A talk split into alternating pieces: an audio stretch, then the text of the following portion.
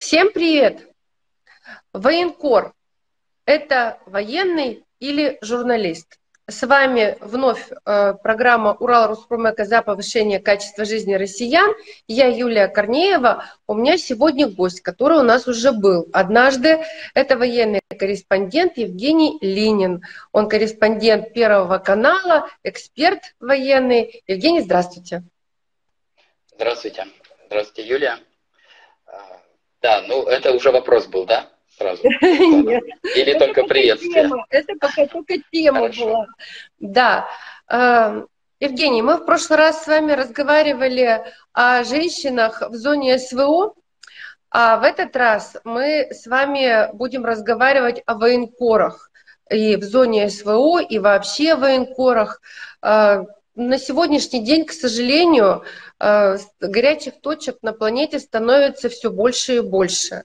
Э, видимо, идет э, такая вот геополитический такой шлейф, который, ну, как политики говорят, ожидаемый был.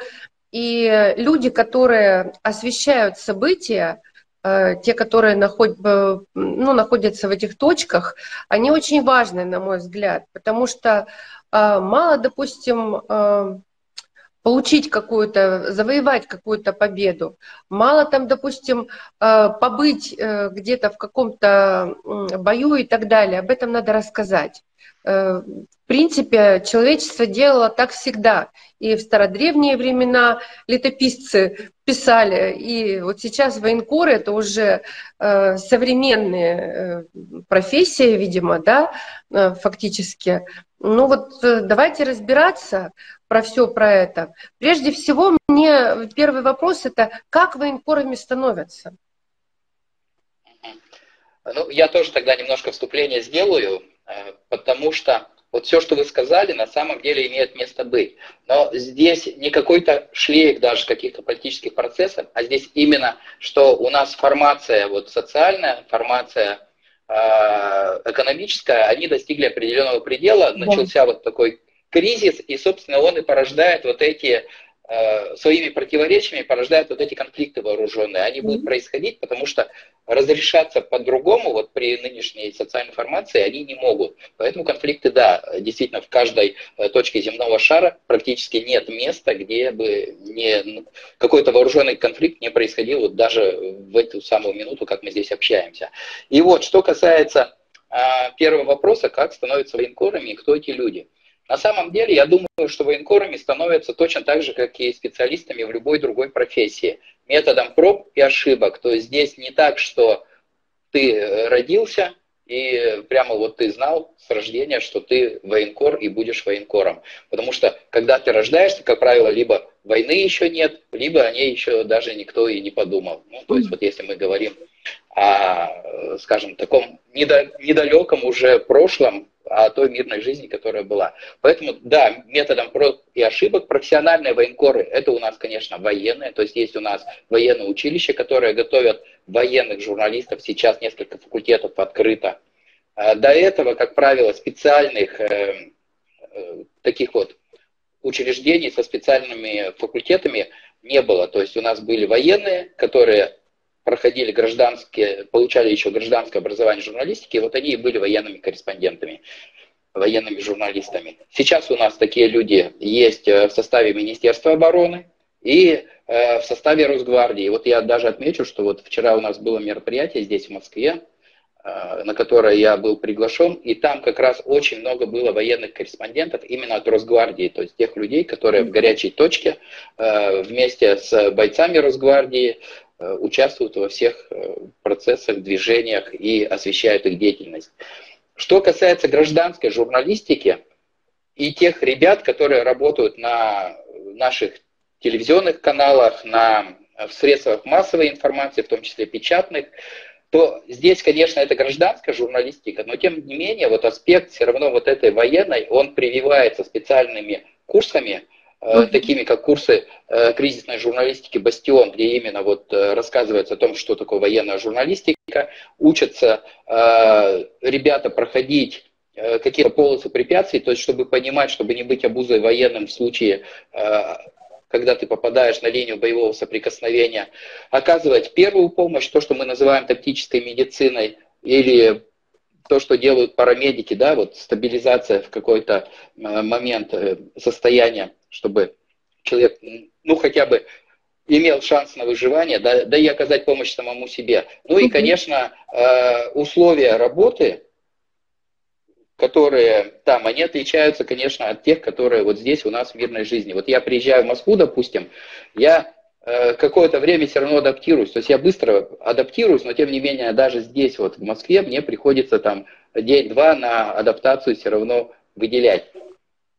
Там Э, когда ты попадаешь туда, в зону специальной военной операции, либо в зону какого-то военного конфликта, да в любую красную зону, даже если это просто техногенная или природная катастрофа, у тебя времени нет на то, чтобы адаптироваться. Ты сразу, можно сказать, с колес включаешься в работу. Поэтому, конечно, люди должны быть, э, во-первых, стрессоустойчивы, во-вторых, э, легко входить вот в процесс именно производственный, производство контента, производство информации, то, что вот э, потом идет картинкой, либо э, текстом уже для э, массового потребителя, для наших зрителей или наших читателей.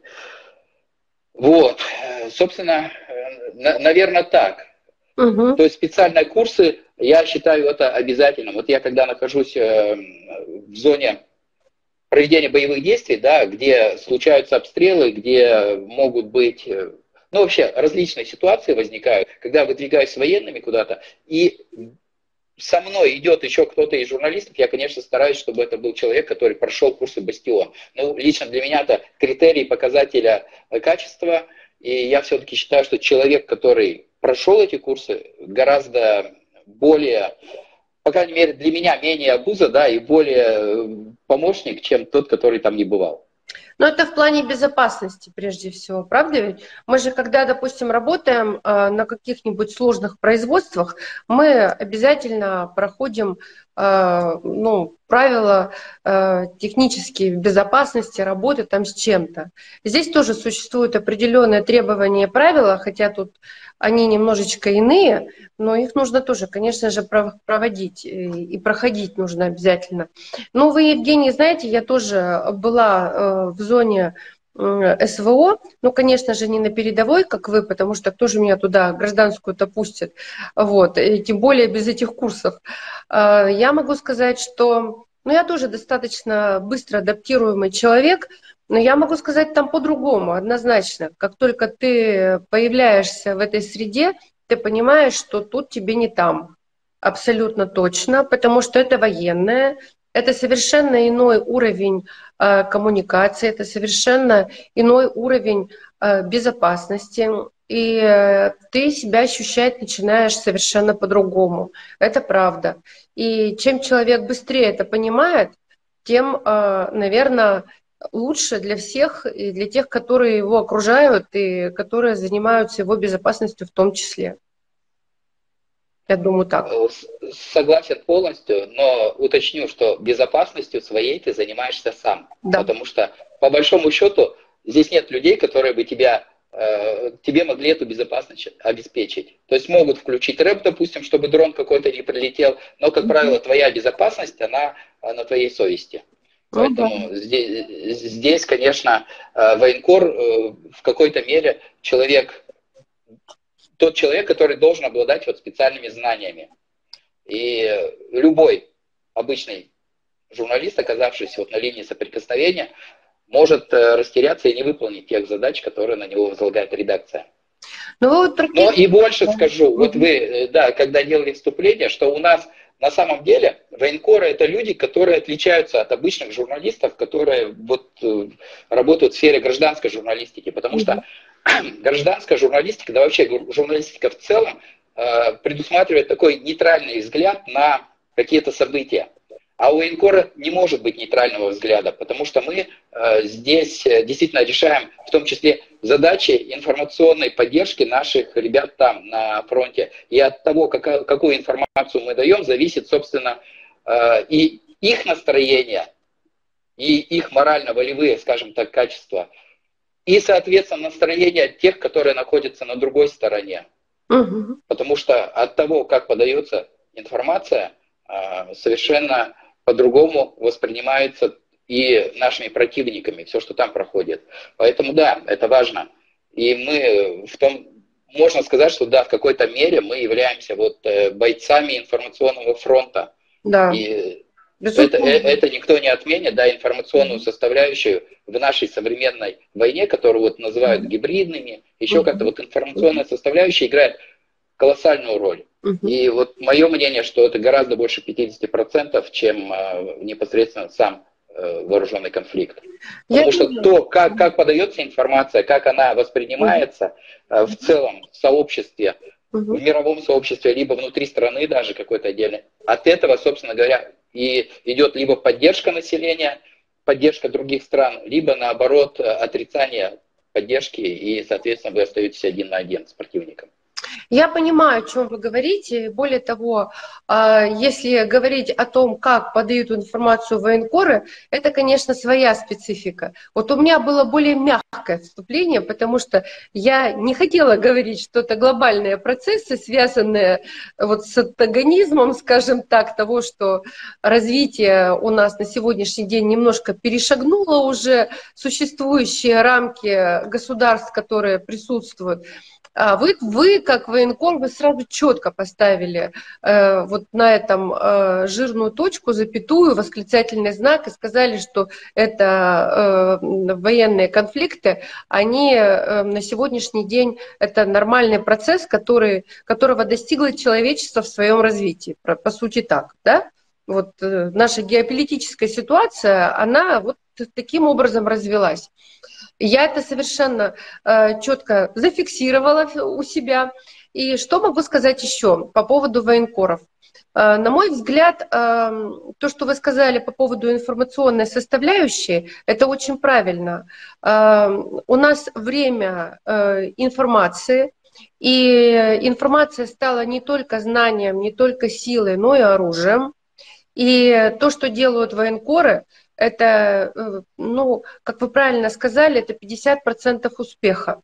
Это и подготовка населения, и адаптация населения, и, э, скажем, даже реабилитация, может быть, в какой-то степени от э, каких-то серьезных таких вот сложных новостей.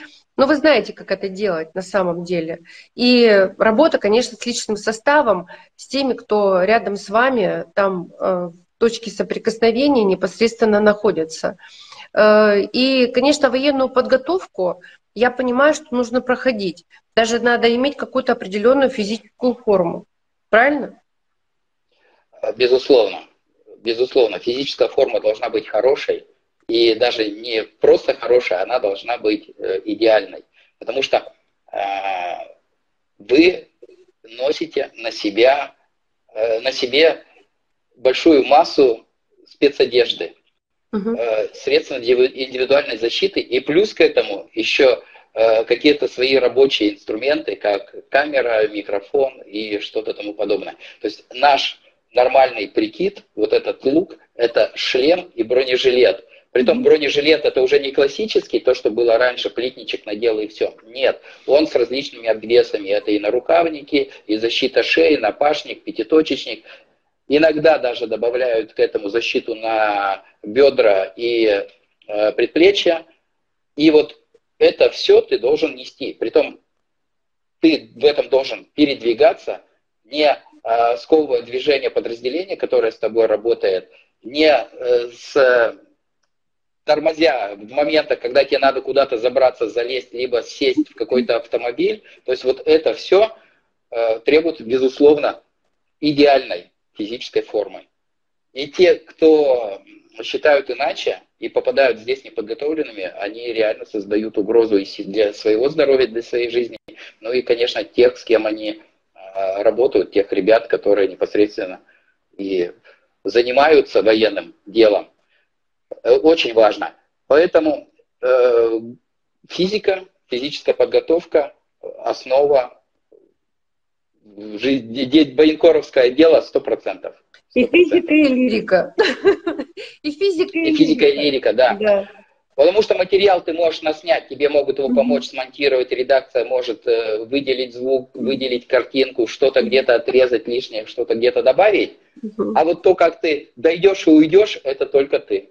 Это только ты. А как поддерживаете физическую форму там? Ну, понятно, на гражданке, когда вы появляетесь здесь, тут все легко. Пошел в зал или там на пробежку, там-то особо не побегаешь. Э, бегать-то особо по полосе-то нельзя. А, вообще, лично я для себя этот вопрос давно решил. Если я нахожусь в подразделении, в подразделении обычно всегда есть э, какие-то предметы, которые можно использовать для занятия спортом. Mm. Как минимум, это перекладина. Uh-huh. Как минимум, это возможность отжиматься и приседать. То есть uh-huh. это никто ни у кого не отнимет, и это uh-huh. делать всегда можно. Uh-huh. Когда я находился в пятнашке, там был у меня период времени, uh-huh. когда я вот двигался с этим подразделением, у них было все необходимое, то есть э, и какие-то штанги, и какие-то перекладины, и возможность э, для бега в расположении все это было, поэтому я все это делал. Очень удивлялся, почему бойцы так неактивно там присоединяются ко мне, но тем не менее, вот два месяца я находился, и в конце там сформировался целый пул, который со мной уже каждое утро ходил, занимался, заниматься в моменты, когда мы возвращались с ротации. То есть потом уходили на ротацию опять 4 дня там, потом возвращаешься 4 дня здесь. И вот в это время есть все возможности для занятия спортом.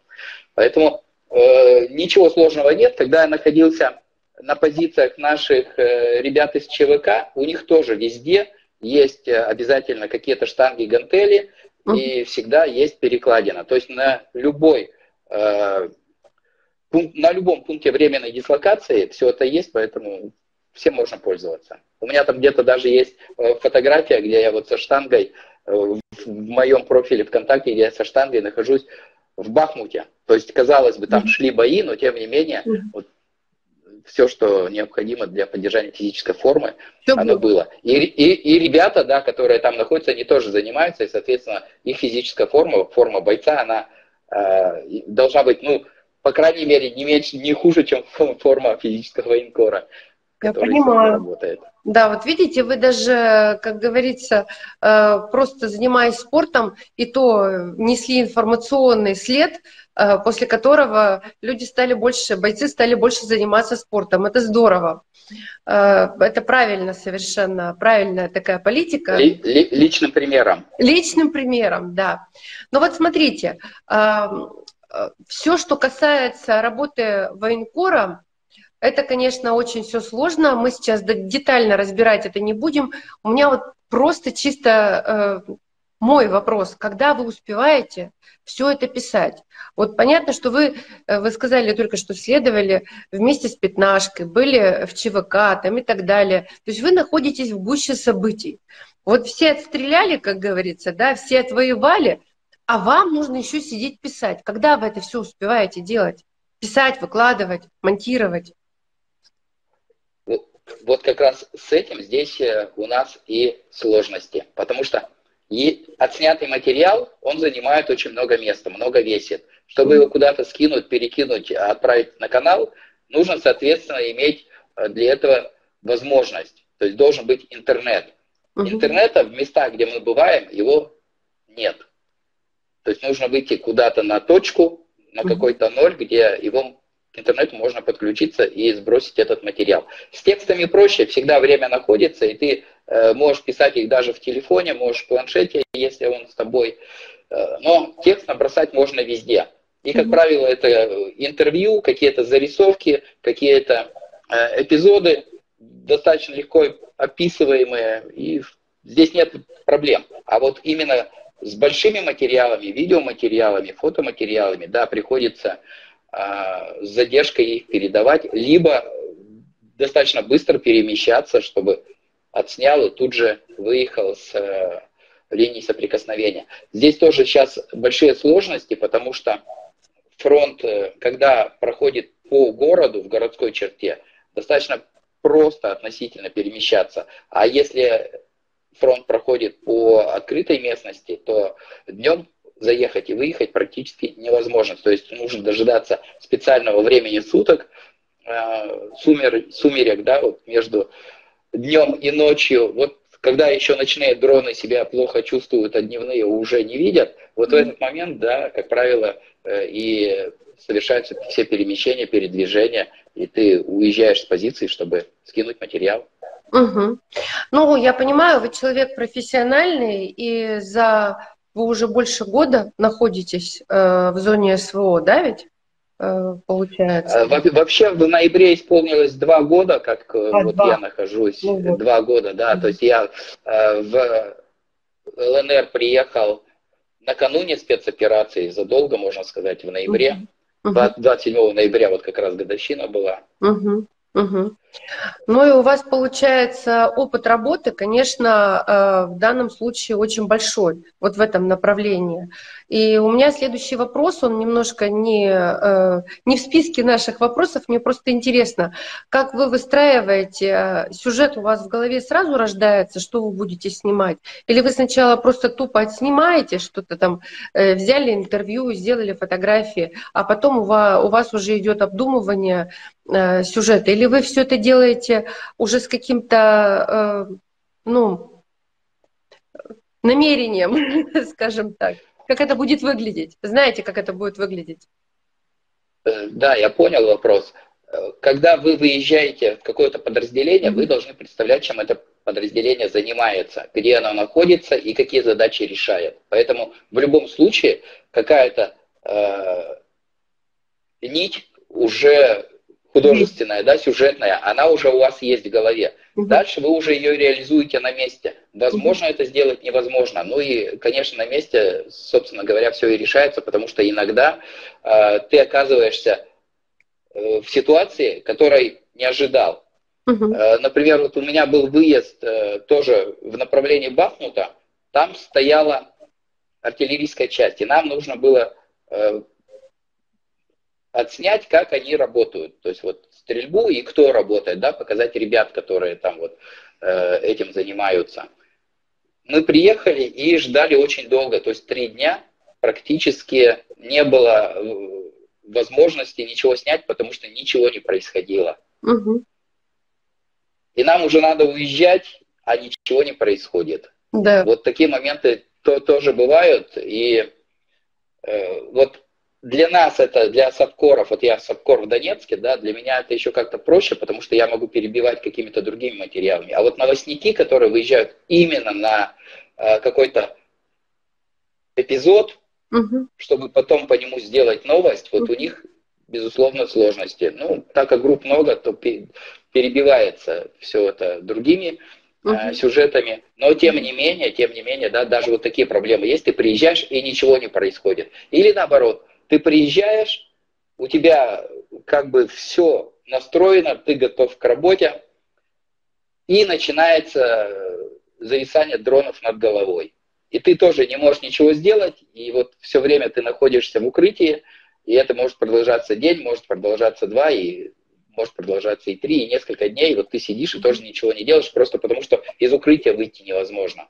Угу. Такие тоже случаи бывают. И, конечно, да, это вот такой серьезный фактор – он в гражданской журналистике, безусловно, не встречается, а вот военной это ну, это, конечно, рядом. Да, это и влияет на, э, скажем так, остроту событий, которые вы описываете. Может быть, может, э, допустим, военкор слегка перегореть да, от такого ожидания и как-то немножечко по-другому выстраивать уже э, свой репортаж. Ну вот смотрите, вы очень коммуникабельный человек должны быть, потому что вы общаетесь с таким количеством людей, причем людей непростых. Э, я сама вот тоже из э, семьи военных, и вообще военные люди, они такие достаточно интересные, весьма непростые люди.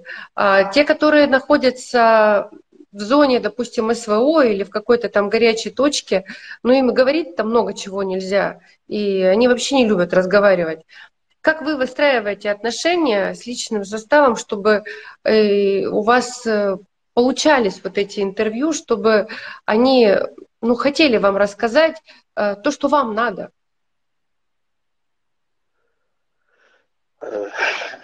Здесь как, э, любой журналист, он по сути своей уже изначально хороший коммуникатор. Угу. другими журналистами, других журналистов просто не бывает, иначе это не журналист, если ты не можешь сформулировать вопросы и не можешь э, человека, своего собеседника разговорить.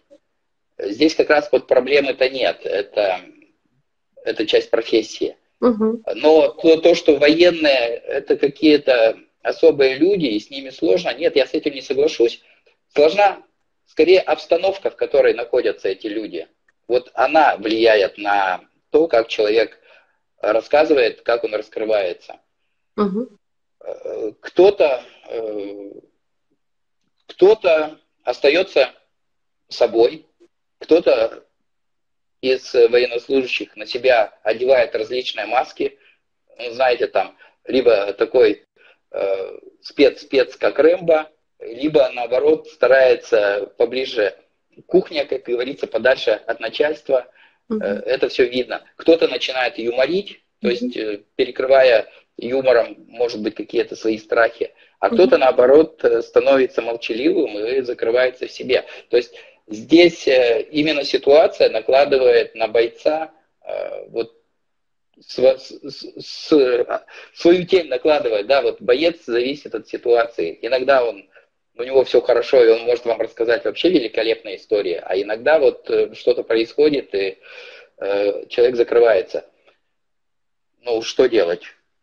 Все, все, все, как говорится, просто. Э, не получается с этим, работаешь с другим, но если другого нет, то возвращаешься к этому через некоторое время. Бойцы, как правило, идут навстречу журналистам всегда, потому что наша работа им тоже интересна. И мы для них э, вот эта ниточка, которая связывает их с мирной жизнью. Угу. И мы что-то рассказываем, что-то приносим, да, с собой привозим, и они нам чем-то могут поделиться, таким где-то личным, где-то угу. э, значимым.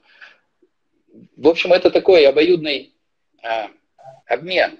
Скажу больше, что если вы приезжаете э, с женщиной, да, корреспондентом, то отношения Э, бойцов совсем другое. Вот там, там, допустим, они начинают, знаете, проявлять э, больше такой, больше гусарских качеств. Могут вас взять в такую интересную локацию, в которую вот вы как мужчина никогда бы не попали, вам бы даже не предложили. А вот перед женщиной им хочется показать себя, и они, да, вот э, по-другому совсем себя ведут.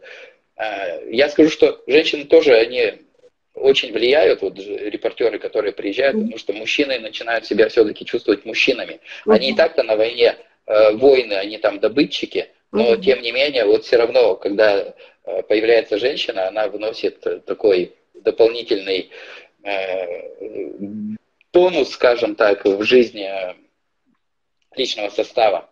Но и нас, конечно, вот мужчин-журналистов, они тоже видят, тоже уважают, и в принципе, они же нас тоже раскрывают через какое-то время. То есть сначала может быть какое-то снисходительное отношение, потом они видят, что человек в принципе ничем не отличается от них, тоже делает то же самое, что они, тоже, то же самое есть, в тех же местах спит, туда же бегает, там на броню запрыгивает, спрыгивает. В общем, все тоже, и тут, конечно, коммуникация уже э, как со своим начинается. Ну, а если вы еще и э, личность раскрученная, то есть вы где-то были на телевидении, вас э, кто-то видел, то, безусловно, вы уже звезда этого подразделения, и слухи о том, что приехал журналист именно туда, а не куда-то, они тоже распространяются, и приходят даже э, бойцы, чтобы специально вам руку пожать, переговорить, сфотографироваться, такое тоже есть. В общем, мы выносим не только мы не только берем информацию от них, но мы и приносим в жизнь э, подразделения, да, ребят наших,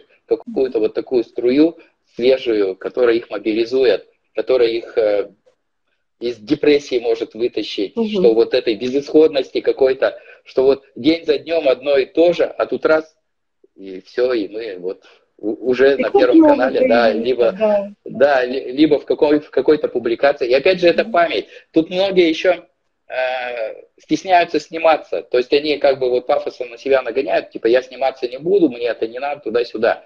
А, но, как показывает практика, вот два года здесь, вот те ребята, которые закрывали свои лица изначально, они уже их не закрывают. Потому что все-таки это не просто память, это хронология твоей жизни, это событие, это биография, это, можно сказать, твое портфолио. Угу. Вы же правильно сказали в начале нашей беседы, что информация сейчас, во-первых, быстро поступает, во-вторых, ее много, и она совершенно по-другому э, работает на сегодняшний день. То есть любой сюжет о ком-то – это э, твое портфолио на будущее.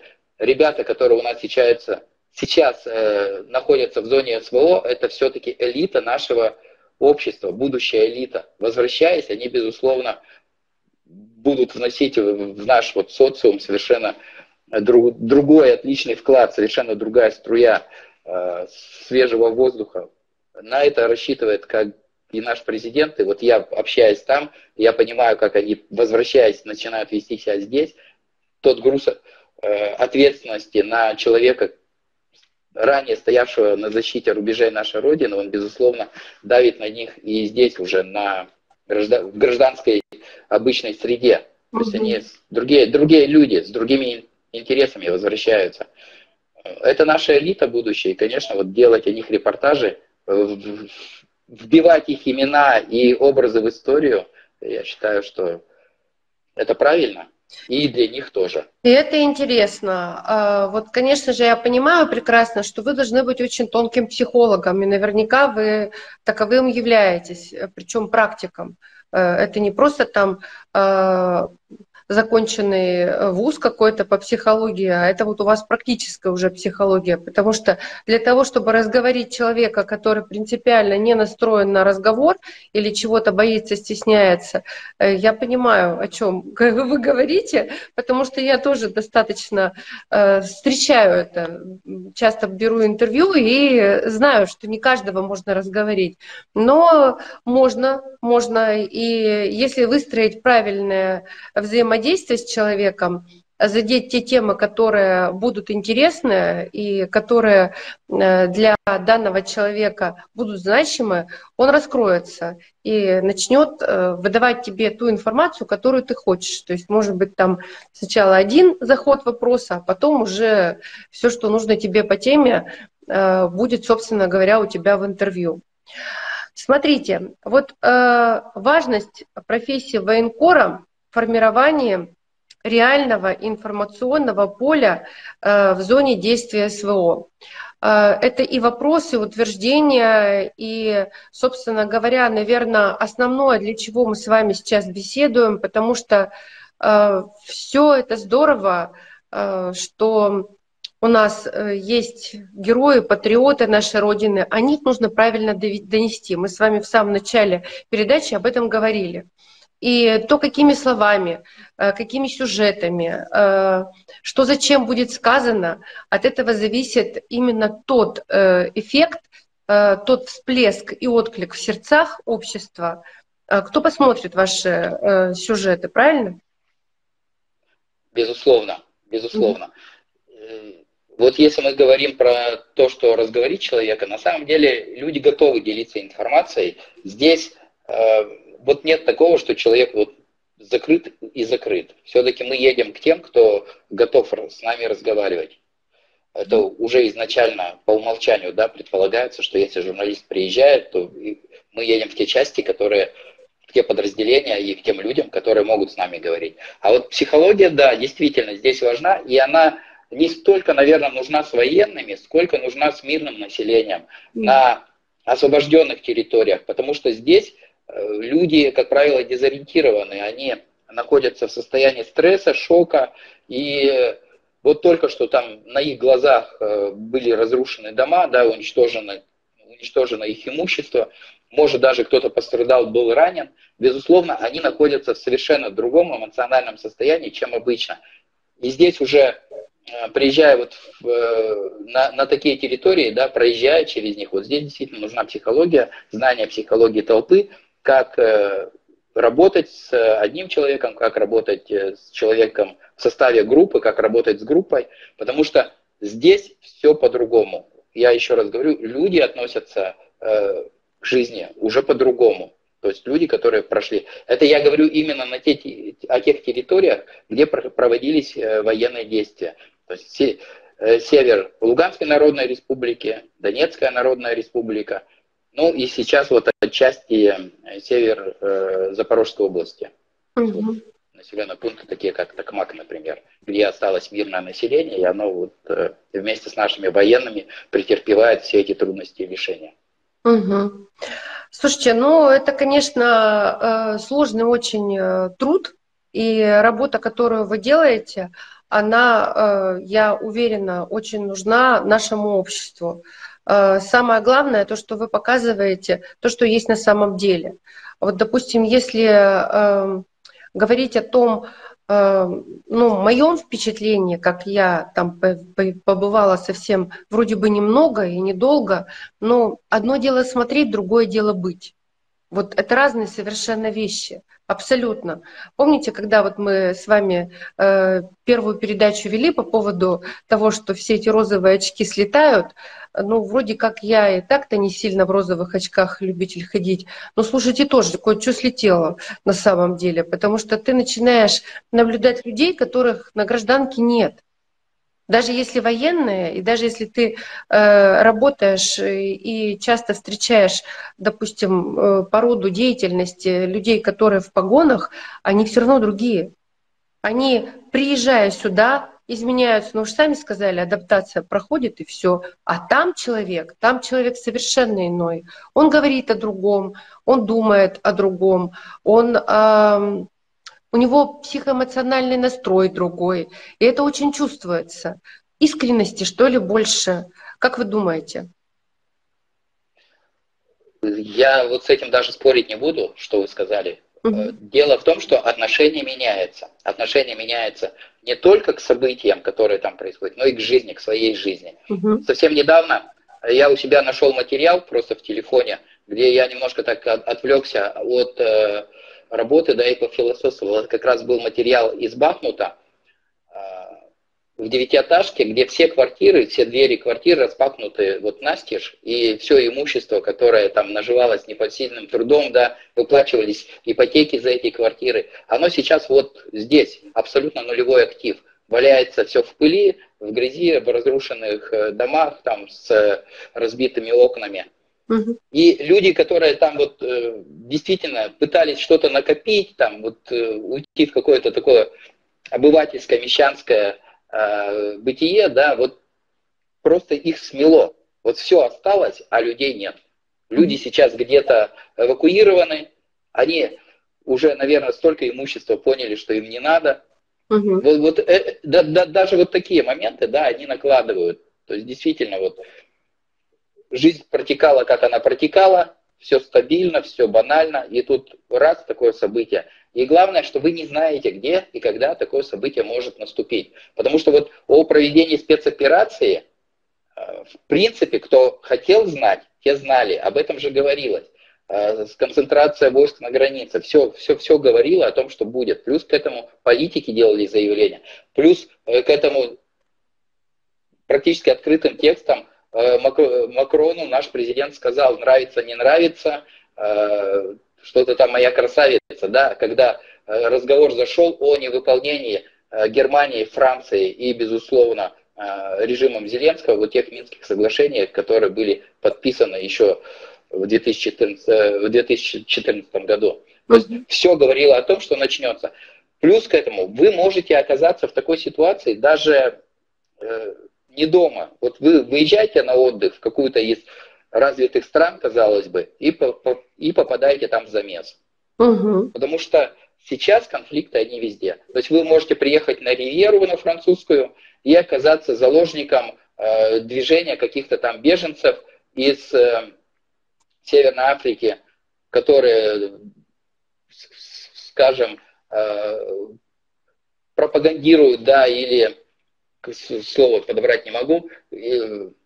Продвигают, Да, адепты радикального ислама, допустим, да, и вот вы оказались э, со своей супругой, со своими детьми в окружении вот таких людей. То есть вы там в купальниках во всем, на ривьере, готовы э, в теплом море искупаться, и оказываетесь вот э, окруженными такими адептами совершенно mm-hmm. другого мировосприятия, и, соответственно, они mm-hmm. к вам тоже предъявляют требовать, потому что ваш внешний вид и внешний вид, тем более вашей супруги, будет оскорблять их э, веру, и, соответственно, меры, которые они могут принять, они совсем могут быть неадекватные, для вас неожиданные.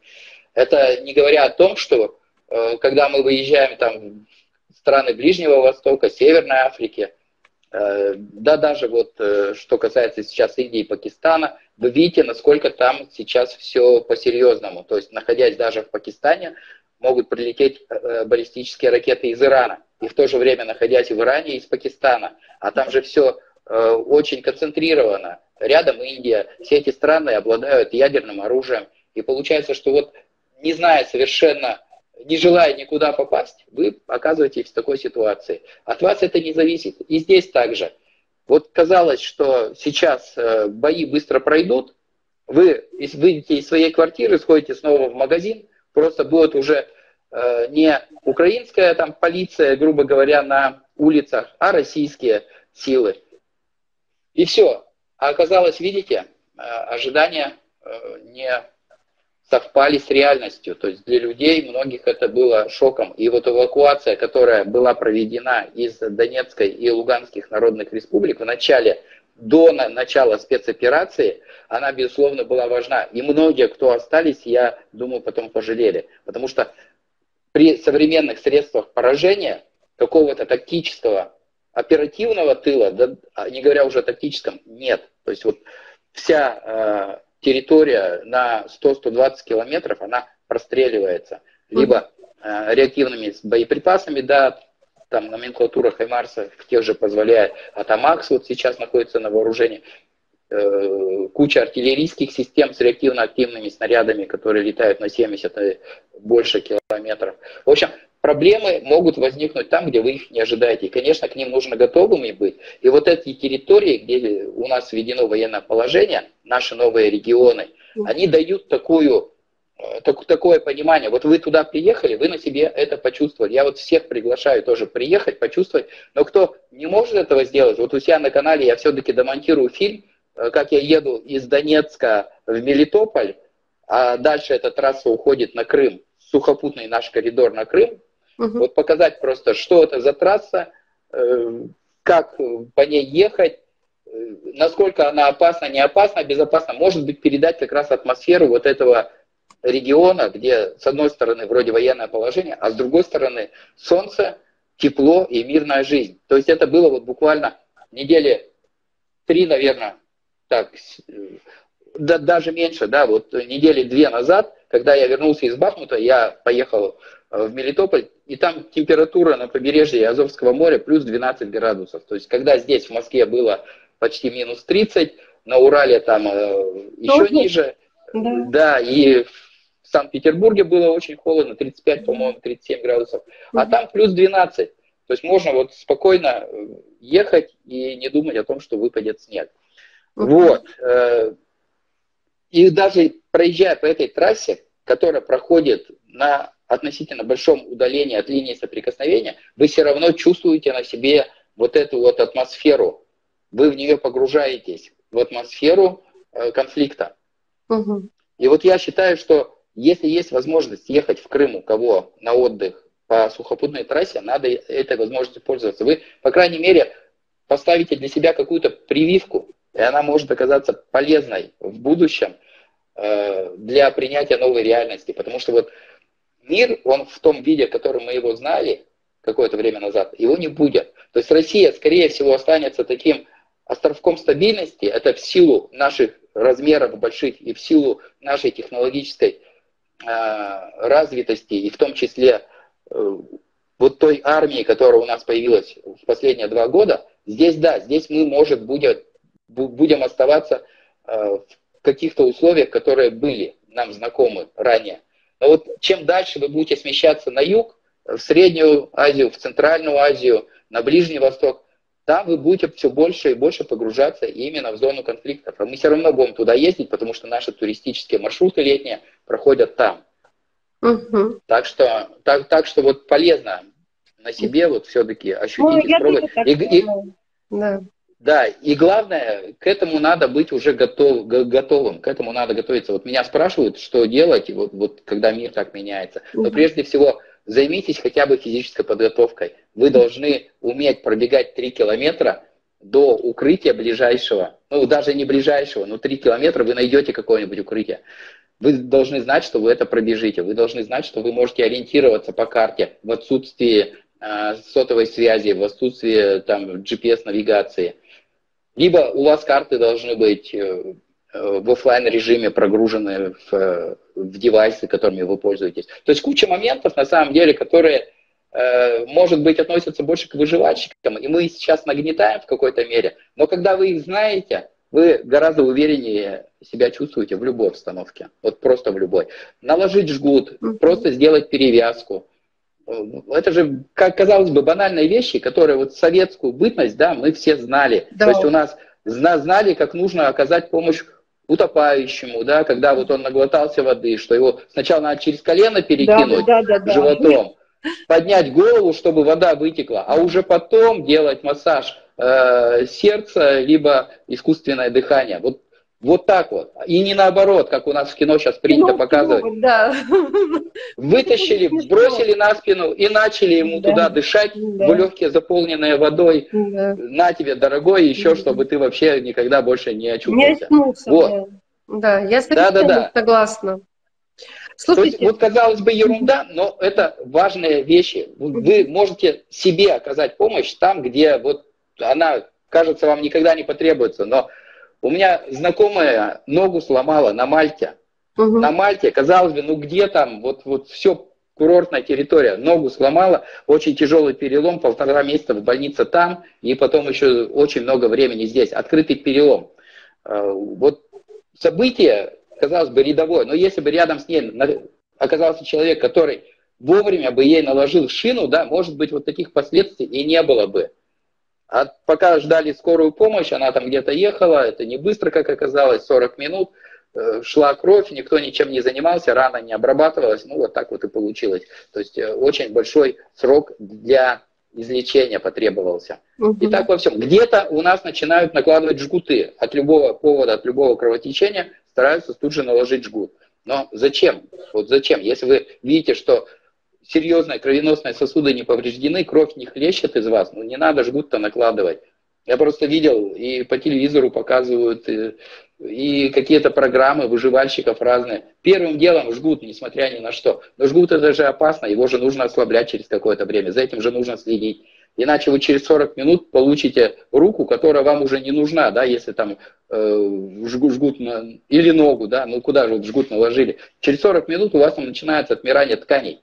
Все, вы можете остаться в бесконечности на ровном месте при ранении, которое абсолютно не требовало наложения вот, вот, вот таких мер медицинских. В общем, очень много нюансов, и эти, это для нас, для людей, которые сейчас проживают вот это время, очень важно ими уметь э, обладать качествами, какими-то, какие-то навыки свои развивать. Без этого вот никак, вот никак. Мир сейчас такой. Но я уверена, что мир э, такой, и он и ранее был тоже, извините меня, в мирной жизни все что угодно может быть. Пожалуйста, пример про, про Мальту, пожалуйста, не, это же не где-то в зоне СВО было. Надо, конечно, уметь оказывать, обязательно каждый человек взрослый должен уметь оказывать помощь. Первую помощь и себе, и ближайшим. Раньше это было. Сейчас, к сожалению, э, ну, мало кто умеет это делать, и я, э, к сожалению, даже сталкивалась с тем, что и на борту самолета не все могут оказать э, первую помощь, боятся просто даже чисто психологически подойти к человеку, э, который испытывает некоторые проблемы со здоровьем. Вот я вот не боюсь. Я поэтому и пошла. Хорошо, да. Да, но для этого нужно иметь, конечно, определенные навыки. И эти навыки можно приобрести совершенно спокойно в мирное время, и их нужно приобретать вне зависимости от того, э, где вы живете, в городе, в деревне, в зоне СВО, э, просто в центре э, там, благополучной Москвы. Это нужно просто уметь делать. Смотрите, вот в своем недавнем посту вы сказали, что э, написали, что после СВО будете заниматься тем же, чем и сейчас. Что это значит? Ну, я понимаю, вот. мне хочется, чтобы вы озвучивали. Здесь тоже у нас э, все просто. Дело в том, что вот э, как раз то, с чего мы начали, что количество конфликтов каких-то локальных, оно будет расти. Угу. И даже вот э, зона э, специальной военной операции, она, конечно, не вечна. Рано или поздно любая, любой конфликт заканчивается э, подписанием мирного договора, подписанием мира, либо капитуляции. И здесь, конечно же, все придет к этому, так или иначе, рано или поздно. Но конфликты, количество конфликтов не уменьшится. У нас проблемные точки практически везде. Поэтому, когда я говорю, что я буду заниматься тем же самым, Э, я как раз и подразумеваю то, что вот здесь мы вопрос решим, но у нас еще несколько, как минимум, э, подобного рода конфликтов будут на территории э, бывшего Советского Союза и, конечно же, стран влияния. Все, все постсоветское пространство, вся зона интересов нашей современной России, она вот зона конфликта. Это будет и Приднестровье, это будет и Молдавия, и, возможно, даже какие-то из стран НАТО, типа Румынии, Польши, э, может быть, даже Германии, потому что нагнетается там сейчас обстановка, создается образ врага, культивируется из России, из э, российской армии, и готовятся вот те самые боевые подразделения, которые, возможно, уже в скором времени мы увидим на территории Украины. Угу. Э, но это не будет столкновение с НАТО, это будут вот именно такие... НАТО тоже пытается локализовывать такие конфликты, чтобы не втягивать мир в состояние Третьей мировой войны, когда будет применяться более разрушительное оружие. И, безусловно, то, что у нас происходит на э, африканском континенте. Потому что вот как показала практика и опыт применения вооруженных э, сил Российской Федерации в Сирии, конфликт, который был э, там э, создан, да, искусственно, вот эта э, группировка исламского государства, еще какие-то различные прокси разных э, ЧВК и тому подобное, вот стабилизировав обстановку там, оттянув туда часть внимания э, ВПК Запада на вооружение вот именно тех формирований, мы решили для себя конфликты здесь, в 2014 году. Вот так и было. И сейчас происходит то же самое. У нас идет серьезная экспансия э, в Африку. Угу. Это начал еще э, Вагнер. И сейчас вот эта экспансия продолжается. Все больше стран входят в орбиту Российской Федерации именно как союзники. Угу. Притом это не какие-то э, бедные страны, да, это вот, допустим, тот же самый Нигер, Нигер, не знаю, как правильно сейчас его назвать, mm-hmm. у нас э, называли, да, раньше Нигер, а сейчас вот я просто слышу, что Нигер, Нигер. Вот, э, что там? Там и нефть, там и уран, безусловно, редкоземельные металлы, и, безусловно, литии, литиевые рудники, вот это лити, литиевое месторождение, которых очень мало на нашей планете, ведь литий это э, звездный металл, да, это вот то, что к нам э, насыпало метеоритами, он не везде, вот такие страны, они сейчас входят в орбиту Российской Федерации, именно обращаясь к ней за поддержкой, за военной поддержкой, в том числе за, воен, за военной силой.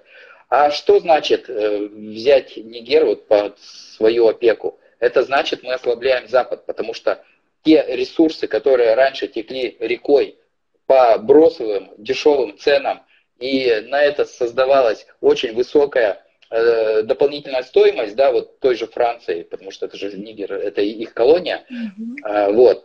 Сейчас у них такой возможности нет, они лишились э, этой возможности, и, соответственно, все эти материалы, все эти руды им придется покупать уже по мировым ценам. Это совершенно по-другому э, ставит, э, совершенно другие условия ставит Францию. То есть, безусловно, повлечет за собой ухудшение экономических показателей и, безусловно, повлечет снижение уровня жизни в самой Франции. То есть сейчас французы все равно как-то чувствуют себя еще какими-то защищенными и достаточно привилегированными по отношению к ряду других стран, то вот когда закончится перераспределение э, там ресурсов да, в Африке, то французы могут себя почувствовать очень, очень-очень плохо. Сейчас они теряют уже политические очки, э, теряют военное присутствие, теряют вот эту вот э, возможность решения применение вот этого инструмента как армия для решения каких-то политических вопросов. Это вот то, что касается только Франции. А Франция это часть Запада, это Запада, это тот локомотив, который э, наряду с Германией тащил за собой весь Евросоюз. Соответственно, сыплется вся вот эта архитектура европейская. Последствия какие будут, э, мы пока можем только предугадывать, да, вот делать какие-то э, такие экспертное заключение, но в любом случае для Евросоюза все, что происходит в Африке, болезненно. И для США все, что происходит в Африке, болезненно. Поэтому такие силы там сейчас сконцентрированы. Поэтому там сейчас э, снова э, применяются авианосно-ударные группы э, ВМС США. Создаются коалиции для ударов по Йемену. А казалось бы, ну что такое Йемен? Восемь лет назад никто даже не воспринимал конфликт в Йемене как-то серьезно. Саудовская Аравия вообще создала коалицию, закупила западное вооружение, арендовала западных пилотов, создала там несколько подразделений, да, где назначили большие деньги, ну фактически ЧВК э, из пилотов, из танкистов, из э, пехоты. И чем это все закончилось 8 лет спустя? Хуситы мало того, что взяли под контроль всю территорию Йемена, так они еще и э, так наваляли вот всем, всей этой коалиции, что у Саудовской Аравии больше, в принципе, ресурсов-то нет для продолжения войны. Хотя вся техника, которую они использовали, она новейшая, натовская. То есть это те самые леопарды в шестой модификации, те самые леклерки, самые продвинутые танки Запада э, в их лучших модификациях. И, соответственно, авиация. То есть я не говорю уже о F-16, которые достаточно старые, но там применялись французские самолеты, вот эти вот э, новейшие Рафали, э, Миражи, которые, ну, по сути являются 4++, то есть вот новое вооружение. И тем не менее они не смогли справиться даже вот с таким, казалось бы, маленьким государством, где э, бывший президент создал вокруг себя вот из вооруженных сил такую э, защиту и принципе, вот эффективно 8 лет уже противостоит всему Западу, а сейчас еще и США. Ну, понятно. Э, я, в принципе, и это и ожидала от вас услышать, э, почему вы будете заниматься тем же самым, потому что, я так полагаю, вы на сегодняшний день э, действительно стали большим профессионалом, и мы в ходе нашей беседы ответили на, на главный вопрос – Э, военкор – это военный или журналист?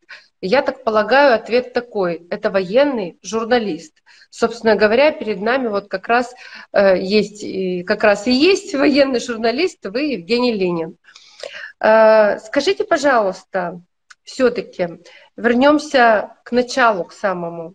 Как вы стали вообще журналистом военным и что послужило толчком? Вот почему именно вот в это горячее, сложное, опасное направление вас повела судьба?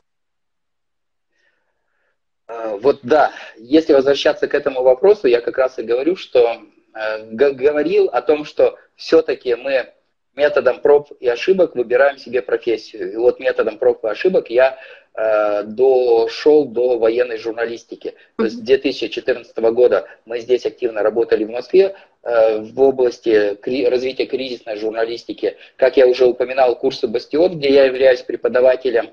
И вот, э, собственно, э, вот эти навыки, их надо где-то применять. Понятно, что у нас существует много э, катастроф, вот, природных, техногенных, как я уже говорил. Но это все не то. Вот кризис, он проявляется наиболее полно там, где проходит именно военный конфликт, потому что там все вот эти вот составляющие кризиса, они наиболее ярко как раз и э, проявляют себя.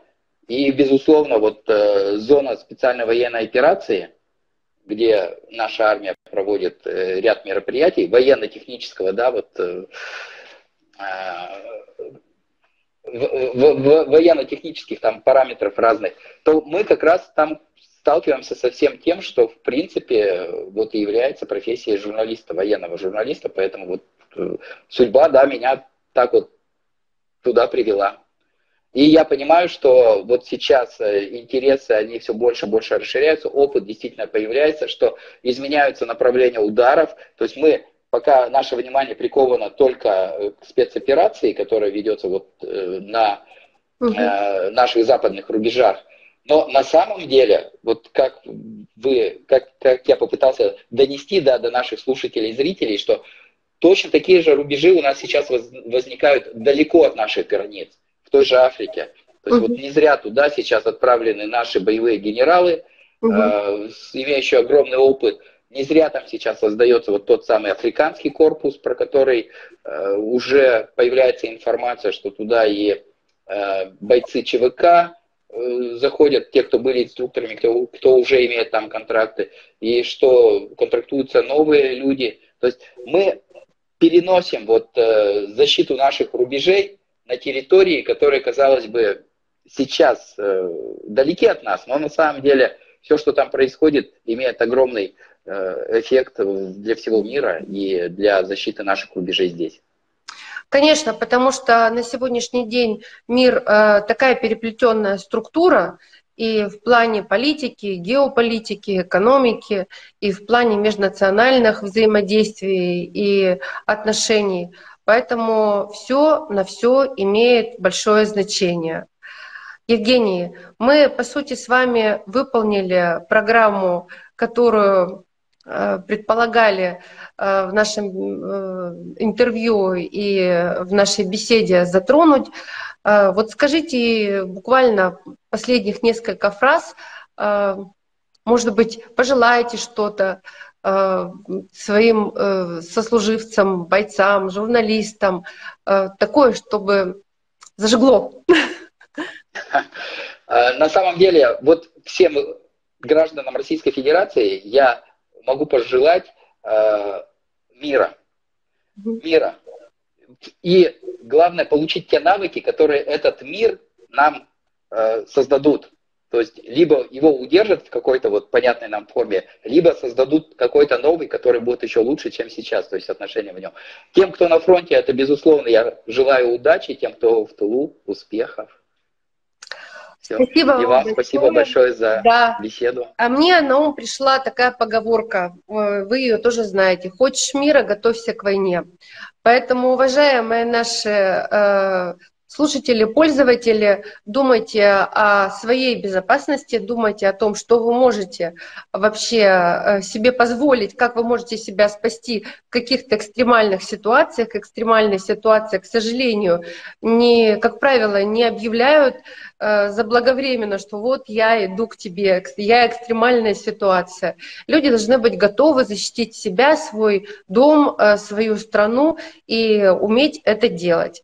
Мы э, прощаемся с вами. С вами сегодня была Корнеева Юлия и э, значит, корреспондент Первого канала э, военкор Евгений Ленин. Желаем всем здоровья, счастья, мира, процветания и думайте о себе, ближних и о своей стране. Всем пока. До свидания.